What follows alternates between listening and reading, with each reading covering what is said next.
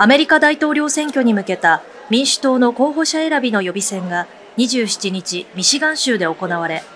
バイデン大統領が勝利を確実にしました。ミシガン州にはアラブ系アメリカ人が多く、アラブ系住民はバイデン政権がパレスチナ自治区ガザ地区に侵攻を続けるイスラエルを支援していることに反発しています。このため、抗議の意思を示そうとする団体が、予備選で該当者なしに票を投じるよう呼びかけていました。NBC によりますと、日本時間の午後4時半現在、該当者なしは13.8%に上っています。11月の大統領選では、ミシガン州は激戦が予想されていて、アメリカメディアは、バイデン氏は今回は勝てたが、この結果は警告のサインをもたらしているなどと報じています。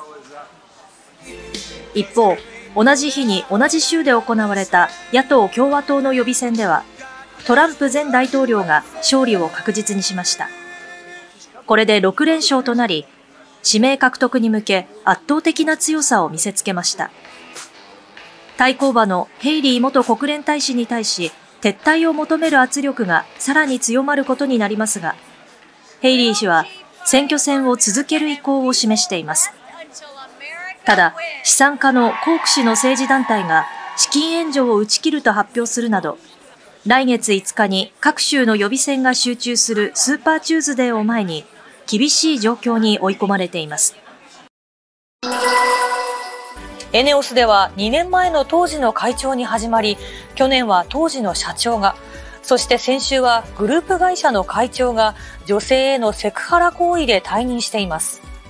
今日次の社長に就任することとなった宮田現副社長らが会見し、人権尊重、コンプライアンスの重視を徹底すると話しました。コンプライアンス徹底を推進する立場のトップが、あるいはその経営層が、やっぱり意識が不足していたことがまあ背景にあると。また、エネオスが外部専門家に依頼した分析では、取締役の過度な飲酒のルールがなかったことも問題があったと指摘され、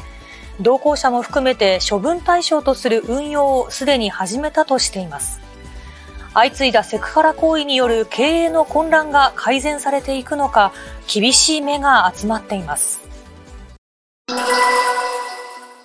元日に震度6強を観測した能登町にも、ようやくこちらの仮設住宅が完成しました。ずらりと並んでいるのは、石川県能登町で用意された仮設住宅66戸。もともと小学校のグラウンドだった場所を活用して28日完成しました。間取りは単身から5人家族用まで幅広く用意されていて、来月1日から順次住民の入居が始まります。この倉庫でずっと はい。やっぱり寒いですけどね。はい。そう 倉庫やもんで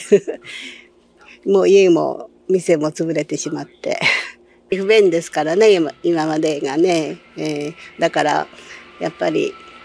普通の生活ができるかと、ね、思う、思うば、やっぱり嬉しいですね。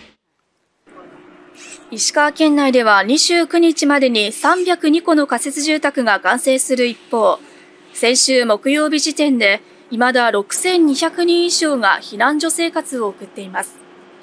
石川県は被災者が住み慣れたふるさとで生活を再建できるように全力で取り組み着工を進めるとして3月末までに4600戸の仮設住宅の建設に着工する計画ですが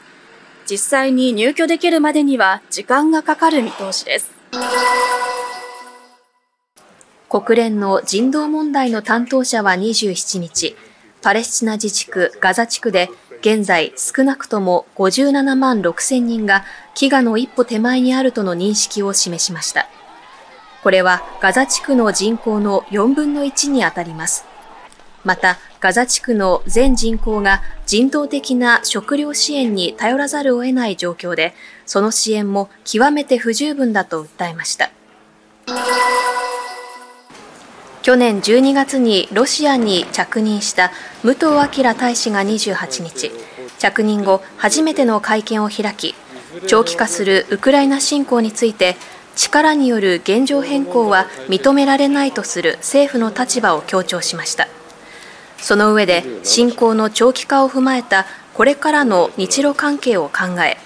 文化事業を再開する方針を示しました。小規模な日本日本文化行事等